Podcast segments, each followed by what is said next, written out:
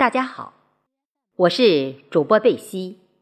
今天我诵读的作品是《漫意随笔之一：一场尴尬的饭局》，作者淡淡的云。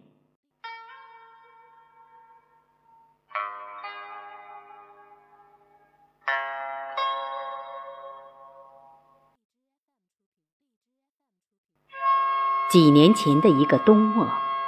参加全省专业会议期间，新成立的 Z 县人民医院肾科李胜利主任，为了工作联络便利，托市中心医院王主任向参会的市属几家医院肾科主任转达了请客吃饭的意向。恭敬不如从命，我们欣然应承。当天下午，因会议开得很晚。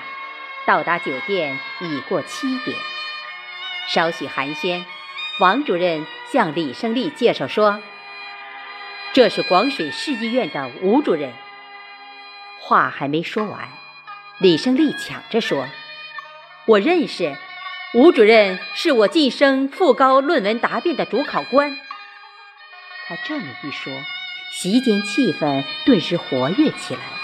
我也少了几分初见面的拘谨，尽管对他印象不深。大家依席入座后，李胜利突然对我说：“吴主任，你骚狠呐！论文答辩时对别人顶多只提三个问题，对我你却一口气提出了五个问题。”面对这样的问话，我感到突然。不由一愣，心想：难道那次评审他未通过？但也不便问他。当时那种至极的尴尬难以形容。饭桌上的氛围顿时沉默，客人们也不知道怎么圆场，都用疑惑的眼光看着我和主人。不过。那次你提的问题，我全部回答对了，吴主任还当场表扬了我。李胜利笑着说，并向我竖起了大拇指。他这样一说，心中一块石头总算落地。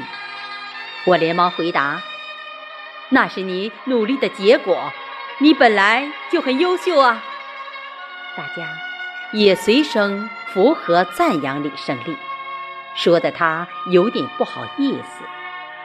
很快，在祥和气氛中，大家把酒言欢，边叙旧边享受着美食，而我，则无心这些，在记忆中搜索那次参加评审会的全过程。为了保证评定高级职称的公平公正。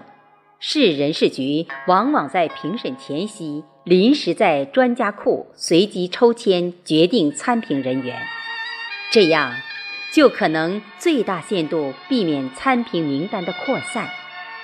虽然是随州市高级职称评委，但在职业生涯中，我只参加了一次评审会。那天上午，接到了几个电话。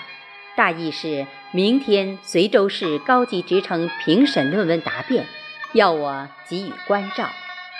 我感到很纳闷，并未接到参加评审会的通知啊，也就没把这件事放在心上。下午又接到了几个类似电话，于是我回复说还未接到通知，你们是否弄错了？哪知晚上十时。卫生局来电话，要我明早六时集中乘车去随州参加卫生系列高级职称评审。联想到白天接的几个电话，我有点愕然。那次是市人事局组织的多个行业晋升高级职称评审会，全市共分为八个评审小组，卫生系列占有三个。我任第七组组长，同另两位评委，分别为外科和妇产科专家，负责全市机位高的论文答辩。